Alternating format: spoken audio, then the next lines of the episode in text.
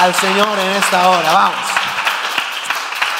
¡Wow! Y hoy yo quiero hablar justamente de ese elemento clave y determinante que es lo que nos ha traído hasta aquí. La fe. La fe. Pero no quiero hablar de la fe simplemente como un concepto como tal, sino que quiero hablar de la fe como una expresión. La expresión de la fe. Y hay algunas estaciones donde quiero llegar. Tengo varias apuntadas. Eh, aprendí que ya no dije, aprendí que ya no digo cuántos puntos tengo, porque normalmente no llego. Entonces, nunca los doy todos, ¿verdad?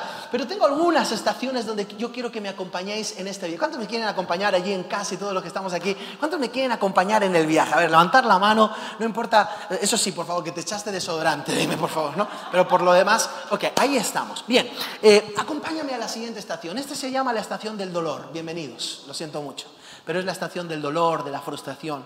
Pero ni siquiera del dolor físico, porque los dolores físicos total, ¿cómo es, Gisela? Te tomas un ibuprofeno cada siete horas, ¿no? O cada ocho horas y la cosa funciona, ¿no? Bueno, ahí está. No, no, no, no hablo del dolor físico, hablo de un dolor todavía que es más profundo, el dolor del alma, el dolor del corazón. La estación del dolor. Mira, observa por unos instantes, ¿la ves? Ahí está. Está deprimida, llorando. Sí, de rodillas. Y está deprimida y llorando y de rodillas por una sencilla situación, porque está siendo menospreciada por su entorno. Comparte marido, porque estamos en una época donde los maridos podían tener dos mujeres. Yo digo, qué locura, tener dos mujeres, dos suegras, Dios mío, que el Señor les bendiga, ¿verdad? Pero en aquella época podían tener más, son cosas que uno no entiende, ¿no? Ahora, sin embargo, en medio de ese, de ese proceso es interesante que ella estaba llorando porque recibía el menosprecio de la otra mujer que compartían marido, que sí tenía hijos. Era terrible el dolor, porque en aquella época, ¿sabes por qué se te medía? Se te medía por si tu vientre era fértil, si tu vientre era estéril, entonces realmente tú serías una persona despreciada. Y quiero decirte que no ha cambiado mucho desde esa época hasta el día de hoy, porque todavía sigue habiendo etiquetas. Todavía la gente pone etiquetas. Es alto, es bajo, es gordito, es delgado. Yo no sé por qué, pero la pandemia a mí me hizo expandirme de una manera impresionante. Pero estoy trabajando con él y le pego. Mañana me voy otra vez al gimnasio, ¿eh? lo prometo. Estoy siendo fiel, estoy siendo fiel. Lo que pasa es que luego no cierro la boca. Ay, Señor. Bueno, ahí vamos, ahí vamos, ahí vamos. Pero estoy más fuerte, eso sí. Tengo una barriga más fuerte. Pero, pero ahora, esto es interesante, ¿no? Siempre hay etiquetas. Y todo el tiempo la gente pone etiquetas. Entonces, el listo el, no listo, ¿verdad? El inteligente. Tú sabes que a mí de, pequeño me, hicieron bullying en, el colegio. Yo creo que a todos nos hicieron bullying en alguna ocasión, ¿no? Y a mí me hicieron bullying en el colegio y me llamaban... Ah, ¿qué piensas que te lo voy a decir? la cuestión está en la siguiente. Todo el tiempo la gente mide y mide por lo externo, mide por lo que tienes, mide por lo que haces. Ni siquiera se atreven a medir por quién eres. Y esta mujer estaba recibiendo el dolor pero en medio de ese, dolor, de ese dolor, ¿sabes qué hizo? Hizo algo extraordinario. Activó la fe. La fe en el dolor. Y yo quiero animarte en esta hora que tú puedas activar tu fe en medio del dolor. Yo no sé cuál es la circunstancia, la situación que estás viviendo, que estás pasando.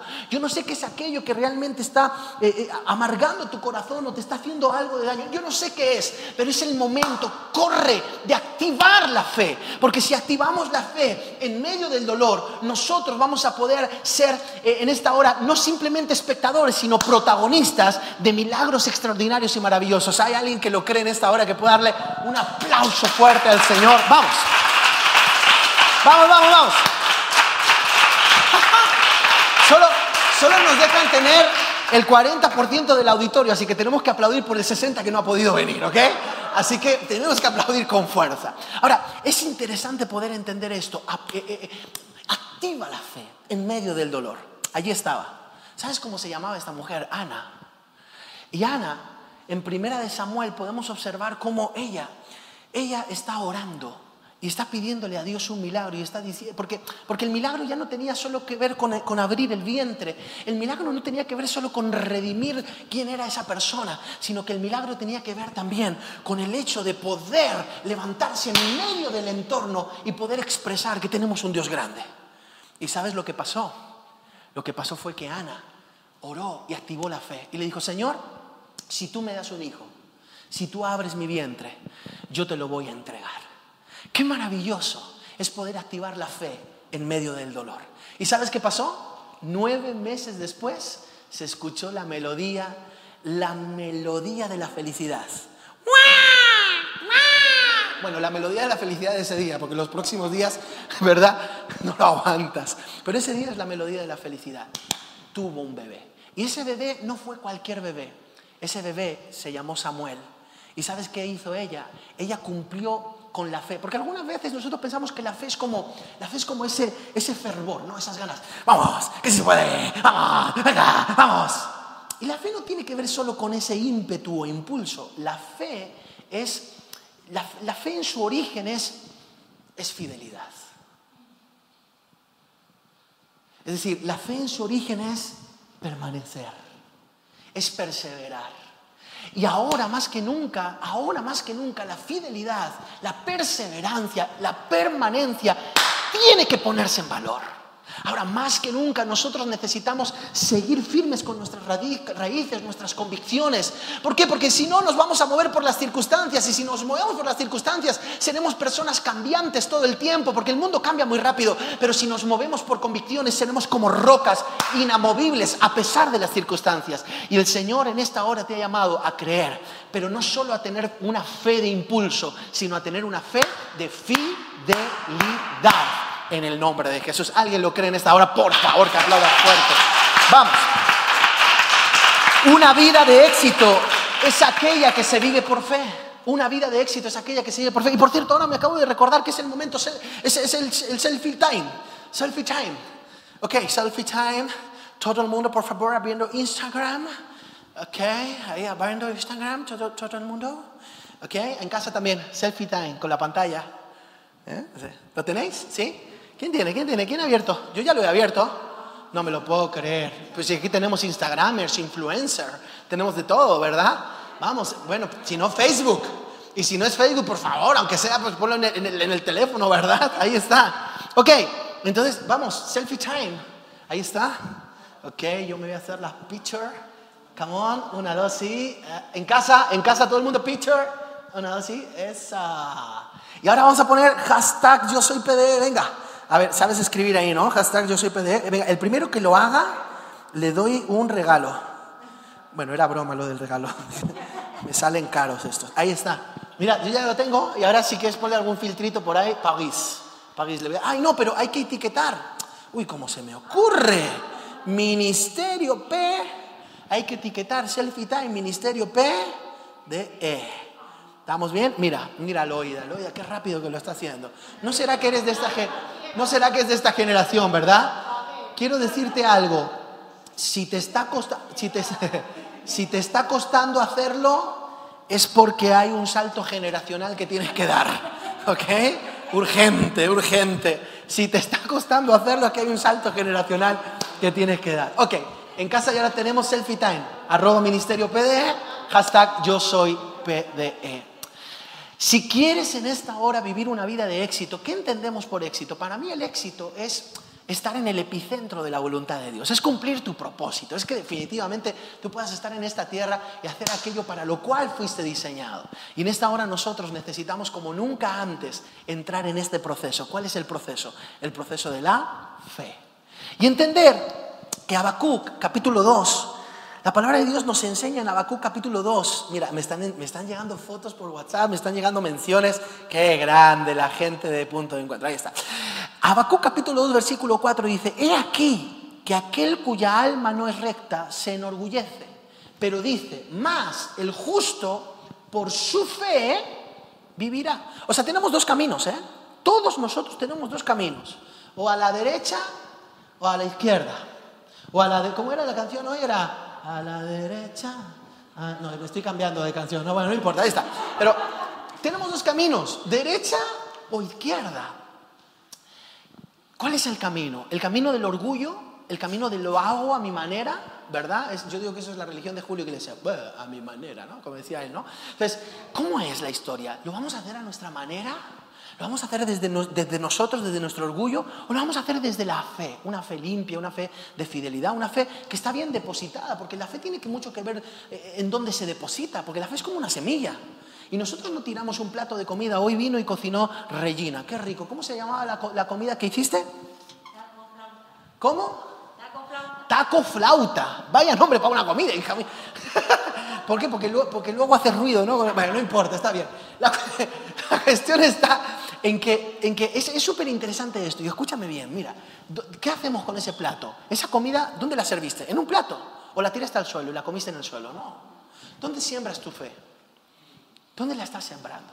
Porque todos nosotros necesitamos depositar nuestra fe en el lugar correcto. ¿Y sabes cuál es el lugar correcto? El origen. El origen es Dios. Y necesitamos en esta hora mirar y depositar nuestra fe en el lugar correcto. ¿Para qué? Para que en, medio de la desesperación podamos tener fe, la fe en medio de la desesperación, en medio del dolor, en medio de la, de la angustia como le pasaba a, a Ana. La fe en medio de la desesperación, en medio del dolor. Ahora, escucha esto. La fe es la vara y es el callado que nos da fuerzas y nos sustenta en los momentos difíciles.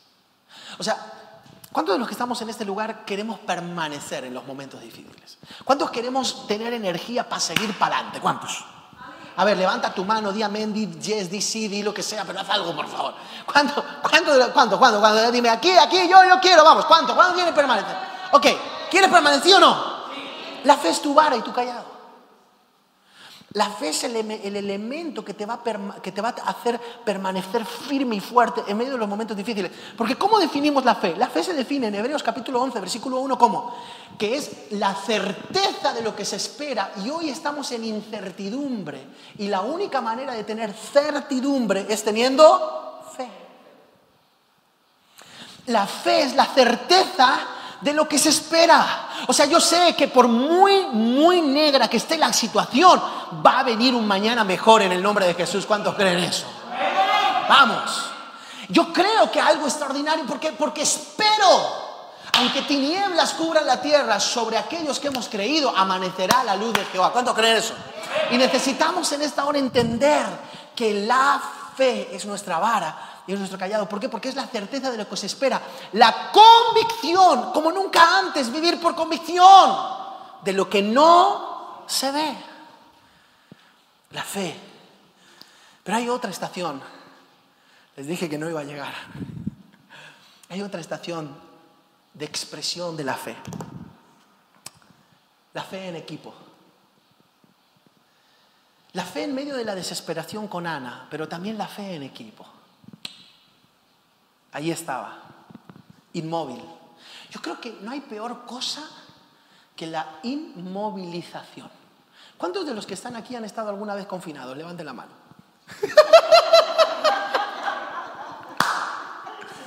en casa, ¿cuántos hemos estado confinados? ¡Ay, Dios mío!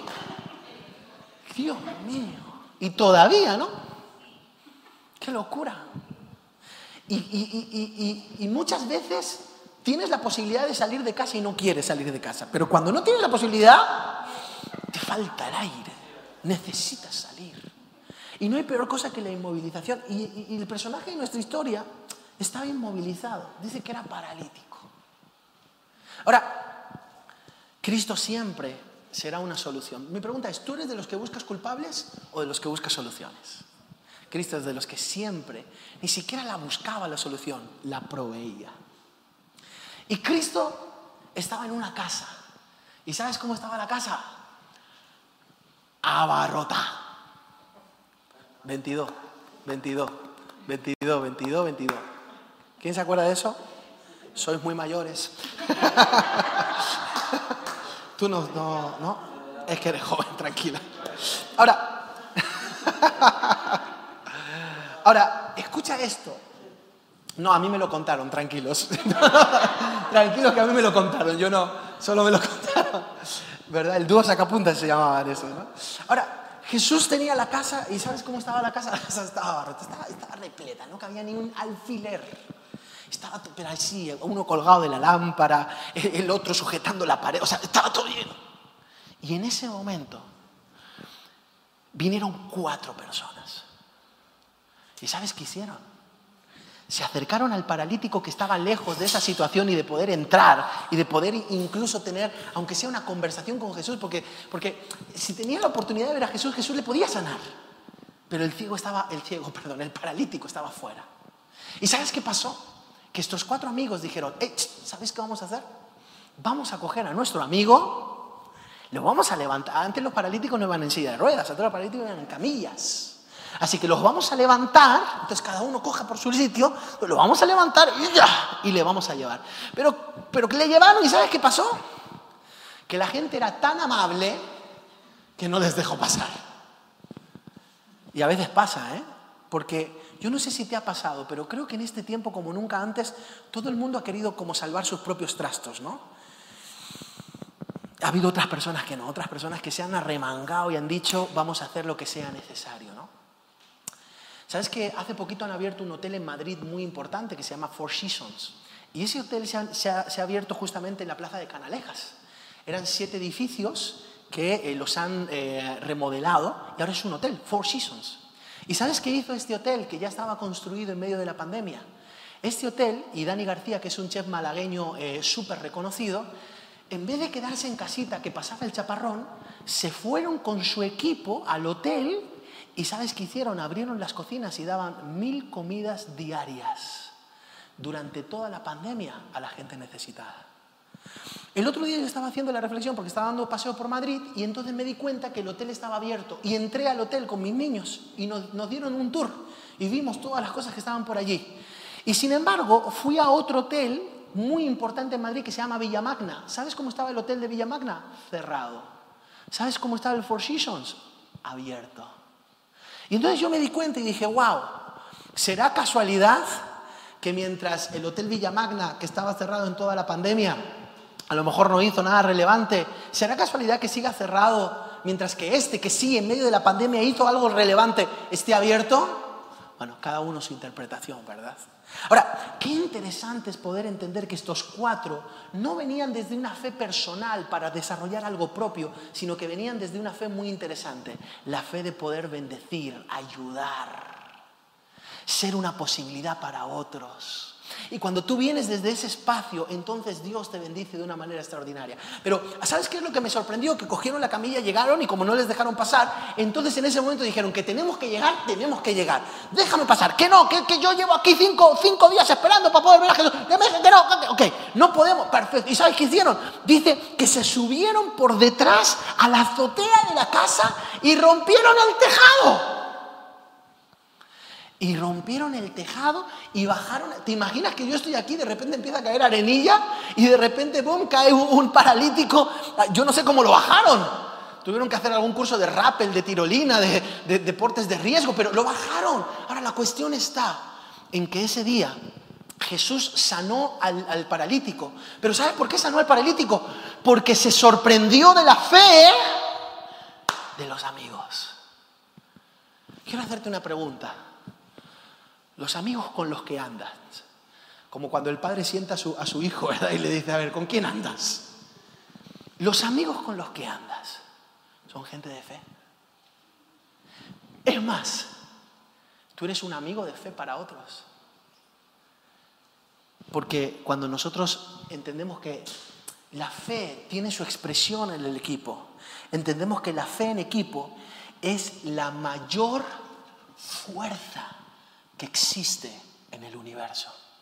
Y te, para el carro. ¿Que la fe en equipo es la mayor fuerza que existe en el universo? Of course, por supuesto. De hecho, la Biblia lo dice de esta manera. Donde están dos o tres reunidos en mi nombre, pídeme lo que quieras, que yo lo haré.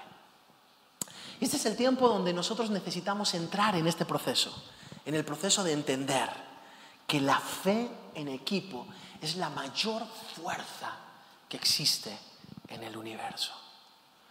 Júntate con fe, júntate con personas de fe. Es más, comparte tu fe con otros.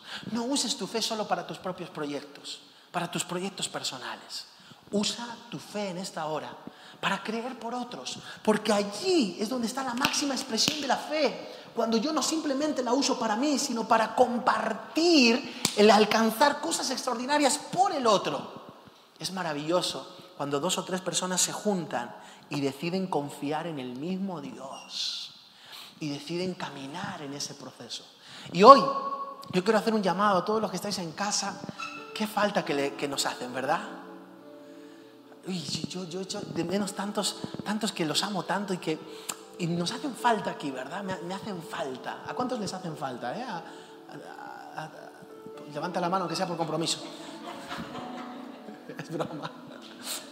Pero, a mí me hacen falta, me hacen falta. Veo, veo personas, estaba, estaba Miguel y Sandré y, y sé que Talavera creo que la han confinado a fase 2.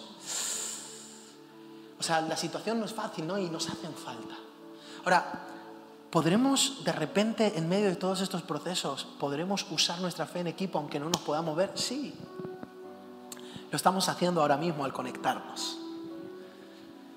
Lo estamos haciendo cuando ahora terminemos orando y, oremos declarando que Dios va a orar de una forma sobrenatural a tu favor. Y Dios, como nunca antes, va a trabajar. Pero necesitamos entender que la fe no está simplemente para vivirla, está para compartirla. Comparte fe. Comparte la fe con alguien. O sea, no te quedes callado. Mira, ¿sabes qué? Yo creo que lo mejor que te puede pasar es el próximo día, el próximo domingo, no venir solo el otro día me estaba escribiendo una amiga mía que se llama Priscila y me dice, Fran, el, próximo domingo prepara que voy con siete. Yo digo, esta chica, esta chica es una locura, ¿no? Esta chica no trae una, trae, trae 20 siempre, ¿no?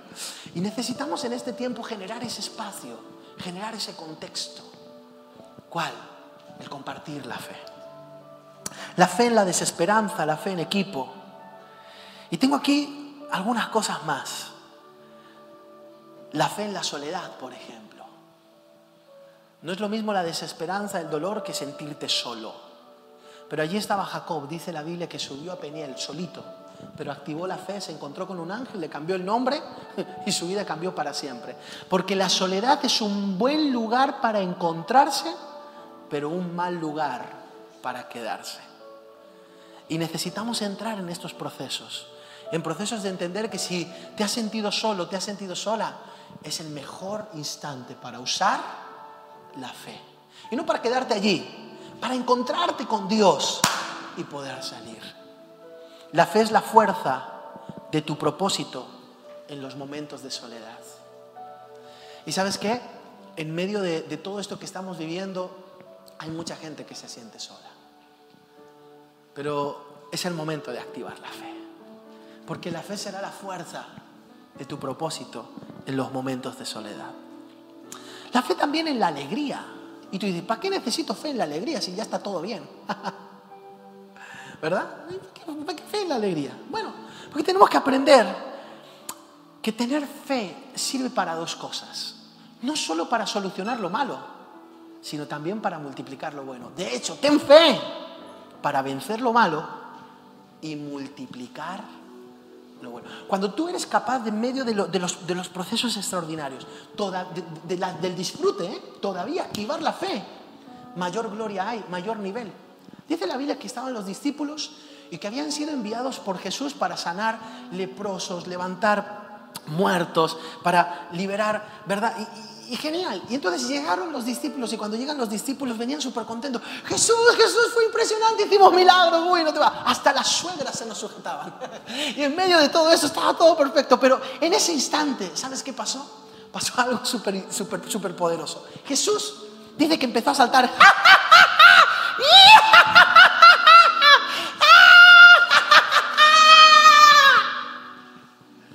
Y los, los discípulos estaban haciendo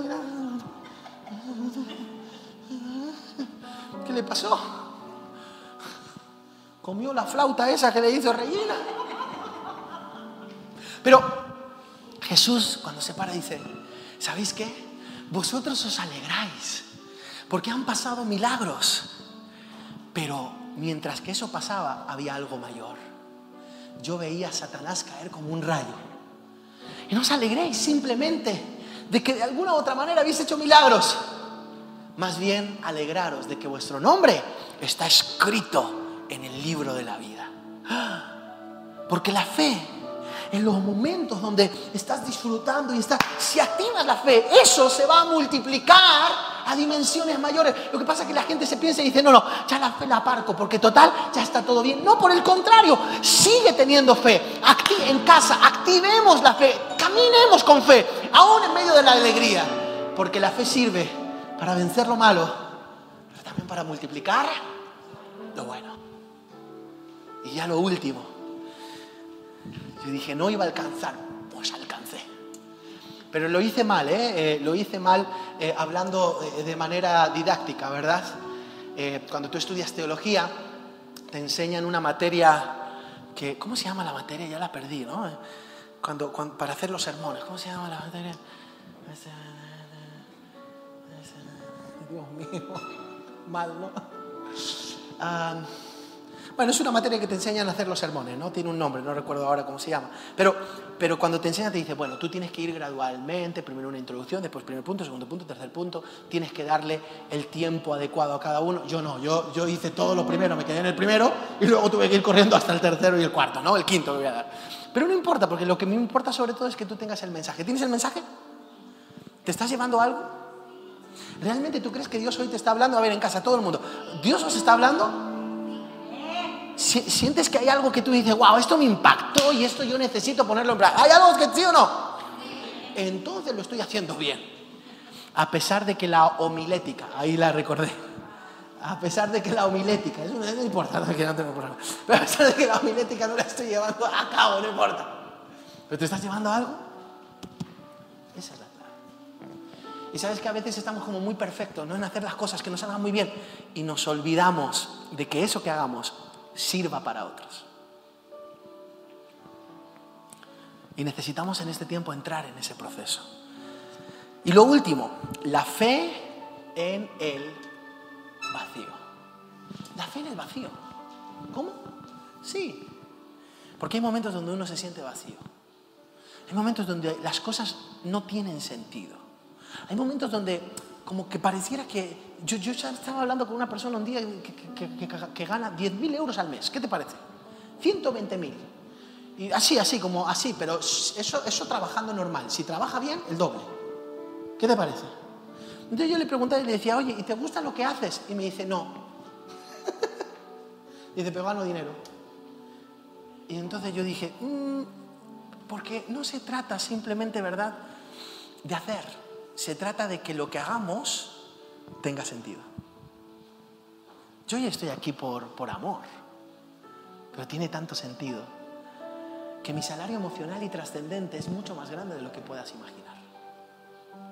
Y es ahí donde todo cobra sentido. A veces nos enfocamos mucho en el económico. Es necesario. De hecho, te aseguro, lo intenté un día, ¿eh? con sonrisas no se compra en el supermercado. Es que hay que pagar. No te dejan salir, ¿eh? Inténtalo. O sea, el salario económico es importante, pero es mucho más poderoso el salario emocional, el trascendente, que lo que hagas tenga sentido. Y en este tiempo necesitamos activar la fe en medio del vacío. Y tú dices, bueno, Génesis capítulo 1, versículo 1, en el principio creó Dios los cielos y la tierra y la tierra estaba desordenada y vacía. Pero en ese momento, y dijo Dios, sea la luz, la fuente de la fe, habló. En medio del vacío habla las circunstancias. En medio del vacío habla, confiesa, pone en tu lenguaje fe, actívala. Y cuando tú activas esa fe. Es imposible, no me lo pueden dar. No, es que por, por, convenio. No, porque es imposible, esto no puedo. No, no, no, no, no. Activa la fe. El otro día Miki me hablaba de, cómo eh, eh, eh, te está terminando este año a nivel laboral. Entonces yo digo, este chico es impresionante, como sigue así todos los años, llega un momento que se va a volver rico, literal, ¿no? Entonces es poderoso. ¿Pero por qué? Por una sencilla razón, porque hay que confesar, hay que hablar. Yo me acuerdo que tuvimos una conversación y dije, tú tírale para adelante, tírale para arriba, que sí se puede. Y es el punto, o sea, de poder entrar en medio del vacío, cuando no hay nada, hablar fe, hablar fe, hablar fe. La fe tiene el poder de crear aún cuando no hay materia prima natural. De hecho, ¿sabes qué dice la Biblia en Hebreos capítulo 11? Dice, me encantan las Biblias estas físicas, ¿no? porque las puedes manejar así como... Pues yo creo que la Biblia no es un libro de lectura, ¿eh? es un libro de estudio. Por eso si no te conectas a los devocionales por la mañana a las siete y media, te invitamos. Ah, hay unas perlas allí. Yo por las mañanas cuando, cuando voy al devocional, yo oro dos cosas. Señor, ayúdanos a transmitir lo que nos entregas, número uno. Y número dos, por favor, que no estén dormidos, porque si no, no sirve de nada. Pues veo algunos por ahí, ¿verdad? Que se duermen y yo digo, al final no se enteran. Bueno, me cabe la esperanza de que la semilla quede en el espíritu, aunque sea, y en algún momento brote de una forma extraordinaria, ¿no? Pero, pero mira lo que dice allí, dice, por la fe entendemos haber sido constituido, mira, mira, mira esto, por la fe entendemos entendimiento y no solo sabiduría. Por la fe entendemos haber sido constituido el universo. O sea, ya, no está hablando de una silla, ni, ni, un escalón, ni una botella, no, no, el universo. Por la fe entendemos haber sido constituido el universo por la palabra de Dios. La palabra. De modo que lo que se ve fue hecho de lo que no se veía. En otras palabras, lo que se ve no existía y se trajo a la existencia de aquello, se trajo a la existencia a causa de aquello que no se veía. Y este es el tiempo donde nosotros necesitamos entender que en medio del vacío hay que hablar fe. Pero es que me quiero comprar una casa y no tengo el dinero. Habla fe. Pero es que yo nunca olvido el testimonio de una mujer que se llama Lolita, que, es de punto de encuentro. Es extraordinario. Yo no lo olvido porque ella se quería casar. Entonces ella un día fue al corte inglés y, compró una prenda, creo que eran unos pantalones, y entonces dijo, quiero unos pantalones de hombre, pero usted es una señora, no, uno de hombre, ok. ¿Y cómo lo quiere? Talla eh, XXL. no, ok, ok. Ok, talla tal, ok. Y entonces dice que lo metió en el armario, y ¿sabes qué hacía todas las mañanas cuando se iba? cuando se iba a coger la ropa y se iba a poner a ver esta blusa, ¿no? A ver qué tal me queda, no sé qué, miraba el pantalón y ¿sabes qué hacía? Oraba y decía, Señor, llénalos en el nombre de Jesús. Llena los pantalones. Creo que eran los pantalones o una camisa, no recuerdo bien, pero esa era la idea, ¿no? Está vacío, pero llénalo. Bueno, con decirte que ya no sé cuánto tiempo llevamos, ¿no? Pastor Antonio, pero ¿qué serán? ¿Como dos años, tres años ya que están casados o cuatro? Ya no sé. Ellos por ahí, ¿no? Unos tres años, cuatro años. Cuatro o cinco años, ya no sé por ahí. Los casé hace cuatro o cinco años. Y los pantalones o la blusa o lo, lo que... Se llenaron. Porque la fe, en medio del vacío, es que se activa. Y necesitamos entender que la fe tiene el poder de crear aun cuando no hay materia prima natural. Vamos a ponernos de pie, vamos a dar gracias. Todos aquellos que en esta hora estáis conectados allí, vamos a orar, por favor. Y yo quiero que, que ahora te olvides de todo. Si tienes la cena, por favor, apaga el fuego allí, pues para que no se queme. Pero vamos a orar y vamos a generar en este tiempo esa activación de la fe. ¿Cómo se activa la fe? A través de la oración. ¿Cómo se activa la fe? A través de la declaración, de la confesión. ¿Cómo se activa la fe? A través en esta hora de un corazón que reconoce que Dios en esta hora nos ama y quiere hacer cosas grandes. Por eso, ahí donde estás, te animo a que cierres tus ojos y que te olvides de cualquier cosa. Y si estás en casa, por favor, cierra tus ojos. Si nos estás viendo a través de cualquier dispositivo, donde sea que estés, en esta hora céntrate en esta oración y repite conmigo. Hoy, Señor, declaro que activo la fe en medio de la desesperación, en medio del equipo, en medio de la soledad, en medio de la alegría y en medio del vacío. Y declaro que voy a ver lo que no se veía y que voy a disfrutar de victorias extraordinarias. En el nombre de Jesús. Amén. Ahora voy a orar yo, Padre, gracias, gracias, gracias, gracias por el privilegio en esta hora de disfrutarte, de estar en casa, de poder vivir esta atmósfera aquí, Señor, físicamente y también a través de cualquier dispositivo que nos estén viendo. Y en esta hora, Señor, quiero declarar que vamos a vivir y vamos a experimentar milagros que ni siquiera imaginábamos. Milagros creativos en medio del vacío. Milagros, Señor, de multiplicación en medio de la alegría. Señor, aún en medio de la soledad. Milagros, Señor, también para poder salir hacia adelante. Milagros, Señor, en medio del equipo para aprender a compartir la fe. Y milagros en el nombre de Jesús en medio también en este tiempo de la desesperación como Ana. Gracias porque así va a ser y nada ni nadie va a poder frenarlo. En el nombre de Jesús. Amén.